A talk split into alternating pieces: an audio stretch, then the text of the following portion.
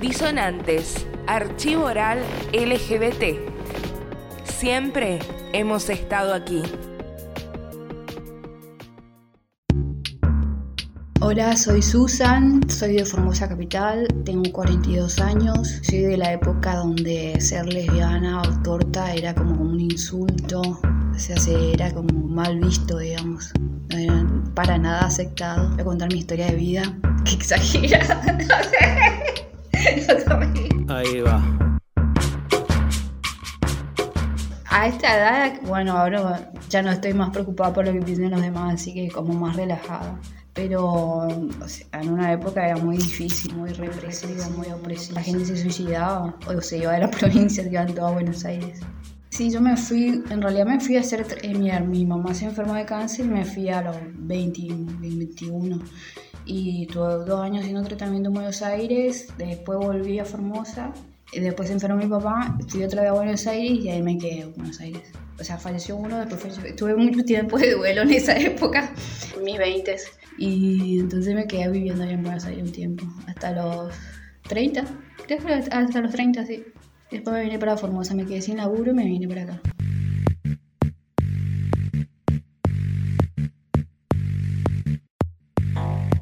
En Buenos Aires, primero que nada repartí volantes, esa es la primera changa que encontraba, así. niñera, hasta que conseguí laburo de cadeta y ahí fui ascendiendo de recepcionista y aprendiendo algunos sistemas contables y qué sé yo, y fui ascendiendo. Estuvo bueno, estuvo muy bueno. Y también me hice amiga de una chica que trabaja en Abuela de Plaza de Mayo y a través de ella conocí a otras chicas así y ahí fui consiguiendo algunas changas y fui conociendo la, la, militancia de izquierda principalmente. Y ahí empecé a militar en Pan y Rosas, que es una organización feminista. Fue la primera vez que fui al, al encuentro de mujeres en el 2006, creo. Que fui. Genial, esa sí también me reabrió la cabeza. Explosión de, uh, de feminismo, de empoderamiento. Sí, el luchar por el aborto legal, ese Eso estuvo buenísimo le, comía la cabeza a mi compañera de laburo, me acuerdo, que en esa época no estaba muy a favor del aborto. Así que milité por primera vez en la izquierda y después me hice reca. militando a lo que puedo, ¿viste? Acá no me representa nadie políticamente, pero la política es la única herramienta para cambiar las cosas. Y la calle, si uno no sale a la calle a, reclamar, no hay cambio. No puedes cambiar las cosas de Facebook ni de Twitter. Tienes que salir a las calles y bancarte lo que sea. Gaseada, tiroteo, bala de goma, lo que sea. Pero es así, si no, no se consiguen los derechos. En mi tiempo libre, bueno, además militaba así en Pan y Rosas. En Buenos Aires hay mucha actividad cultural y siempre había, iba a alguna algún centro cultural, eso seguro. O bueno, en esa época había muchos recitales gratuitos y eso estaba buenísimo. En esa época también ahí venden muchos libros baratos y leían mucho. Eso extraño de Buenos Aires, la vida cultural.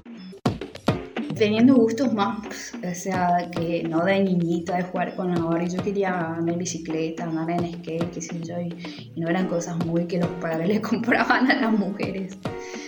Pero, qué sé yo, o sea, como mis padres eran separados se peleaban mucho, bueno, algo que me gusta recordar mucho. Pero no fue, o sea, comparando otras infancias no fue tan malo. O sea, sufrí más, más depresión, más eh, discriminación eh, de adulta que de niña. Y sido un poco, pero no más, siento más la, discriminación de adulto eso de tener que maquillar, usar tacos para buscar trabajo, que tu jefe te, te maltrate porque no solo suficientemente femenina, lo sufrí más de adulta. La escuela, eh, creo que me había enamorado de una, de una compañera del colectivito, de, porque me iban a buscar un, transporte escolar y tenía una compañera ahí más grande con la que esperaba el colectivito y estaba re enamorada de ella no me acuerdo ni el nombre, pero me acuerdo que, era, que, era, que me gustaba mucho. Por la escuela me acuerdo que, me gustaba correr mucho, jugar a la noche escondida y eso. Siempre era cosa de correr. Te corro ni el colectivo, pero en esa época sí.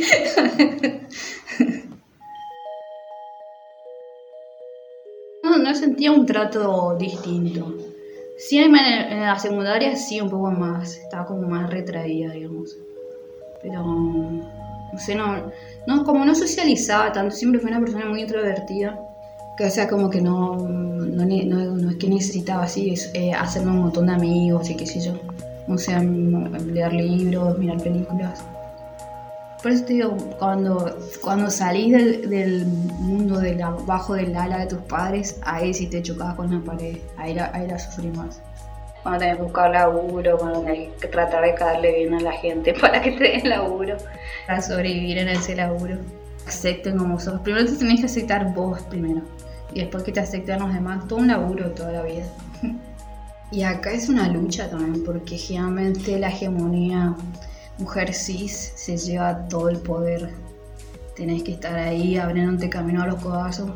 Porque si no, sí, encima que son personas, mujeres cis, y son otra vez mayores, te quieren dar lecciones de cómo tenés que ser otra vez. Y ahí hay mucho, mucho confrontamiento y choques. Pues no te dejan ser otra vez. Les cuesta empatizar con lo que con lo que vos sufriste, o sea, y nunca sintieron una discriminación, dejo de lado, digamos. Por eso cuesta a veces, y hay mucho choque. Y no me, no me quiero imaginar, imaginar ser trans. No, no, no, yo no podría ser trans porque hay que ser demasiado fuerte y no me da el cuerpo ni la mente para ser trans. A mí me gusta mucho el cine y el cine norteamericano como que eh, los culturiza muy bien a los, a los referentes. Y conocí más a los referentes por películas, por ejemplo a Harry Milk, a, qué sé yo, a los referentes de Argentina, sí, los conocí más por la militancia, digamos, como a, a Jauregui, a Loana, a... En el cine siempre te, te, te choca más, no sé qué, te impacta más. y toda la gente llorando, o sea, al final recopado impactada que ella quería ser militar y ser concejal. Porque acá está como muy politizado para un sector nada más, entonces como que es demasiado remarla en dulce de leche. Y como que sí, estaría bueno, obvio, pero tenés que tener toda una estructura política que te banque. Imagínate bancar a una persona LGTB, o sea, lo veo como muy muy verde todavía acá en Formosa. En Formosa todo viene de nación, no hay nada que sea de Formosa a Formosa. Así que, por más que te digan el gobierno esto, no, todo viene de nación. Encima en Formosa no hay ni siquiera lugares, eh, no hay un boliche gay, no hay... O sea, el único centro cultural que fue abiertamente así diverso fue el Trambólico. Ahora el Fuelle. el Fuelle que ya abrió hace poco. Y que le tocó la pandemia encima.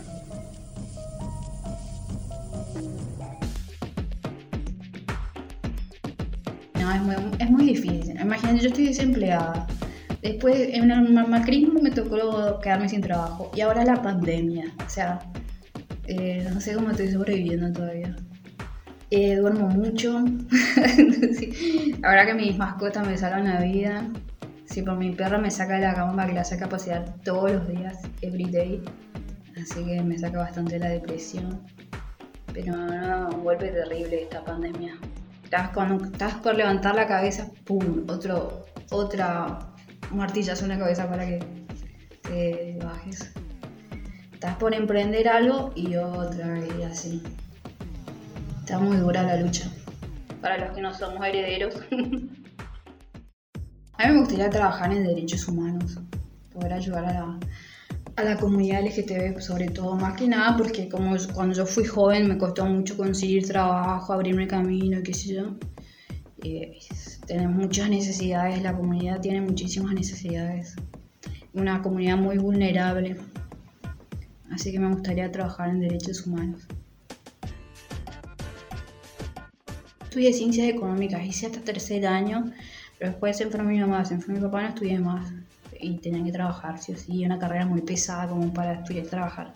Así que igual no es que era mi vocación, era como lo que tenía. O sea, salí del colegio no tenía ni idea qué estudiar, casi estudio profesorado de biología, no sé.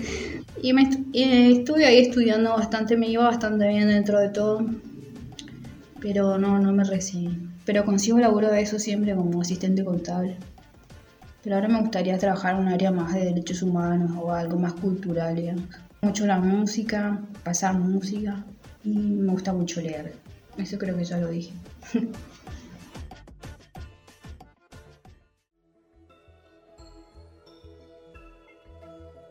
que ahora los centennials, millennials son más libres de vivir su sexualidad. Nosotros vivimos una etapa, o sea, recién salida de la democracia, re represiva, todavía opresiva. O sea, tenías que, tenías que ser muy, no sé, muy corajudo para vivir tu vida como vos querías. Si no, te, te terminaban acabando matando. Era así. Encima, por ejemplo, no hay muchas referentes lesbianas, por ejemplo, o sea, conocidas así en, en Buenos Aires.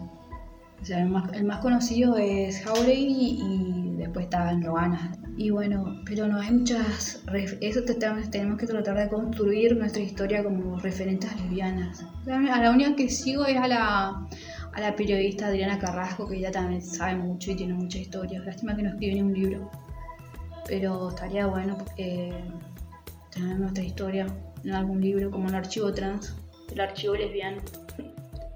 Una frase muy común, pero a la vez dice todo, de que todo pasa, que en el momento pareces el único gay del mundo, pero vos salís de tu cascarón y conoces el mundo y no sos el único, y, en el camino vas a ir conociendo gente que te va a apoyar y vas a salir adelante.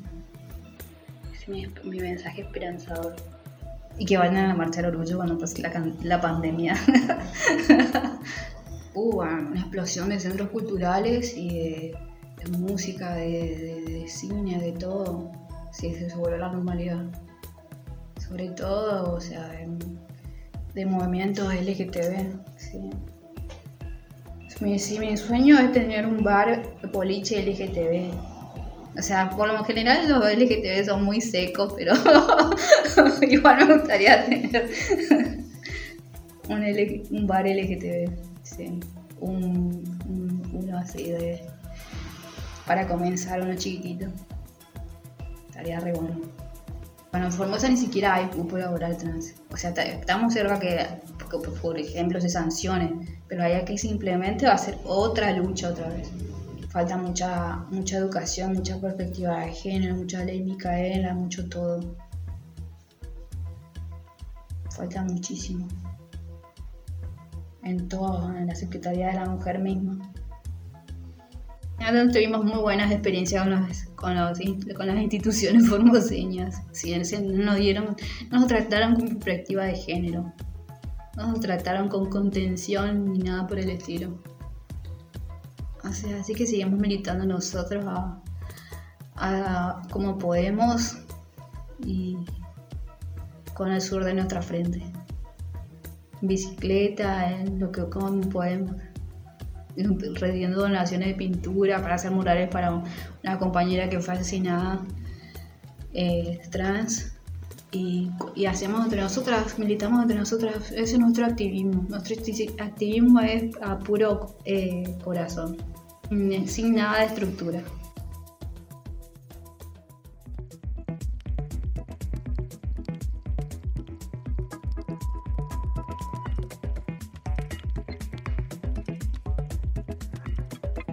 Yo recomiendo que sí o sí cada uno que se sienta reprimido vaya a la marcha del orgullo gay, allá como de ir a Bariloche vaya a la marcha del orgullo gay cuando empecé la pandemia porque te relibera, como sentís como cierta liberación cuando marchas ahí. O sea, ya no te sentís tan solo o sola, o sola. o sea, a mí me cambió eso, estaba muy reprimida acá y cuando fui allá y fui a la marcha y conocí otro mundo, es como me abrió la mente. Y por eso recomiendo a toda persona del interior que vaya a marchar del orgullo gay. Hay gente que tiene el coraje de, salir del closet antes, pero yo no lo tenía. Así que me fui a Buenos Aires. Pues acá pensaba que si acá me iba a suicidar o me iba a casar con un tipo iba a tener una doble vida, toda red de película. Por suerte me fui para allá y me liberé. Conocí, hice muchas amigas y amigas que me decían, liberate, liberate. Y ahí me fui liberando. sí. Pero ya re lloraba porque no me aceptaba. Era re feo. Quería ser como el resto del mundo normal, entre comillas. Y ahora re bien, o sea, no tengo drama, me importa un pedo lo que piensen los demás. Cada uno vive su vida y milito, o sea, no es que voy con una bandera LGTB colgada, pero, pero o sea, no, no me escondo, digamos, como antes.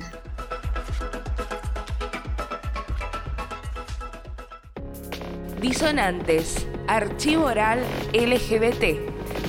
Siempre hemos estado aquí.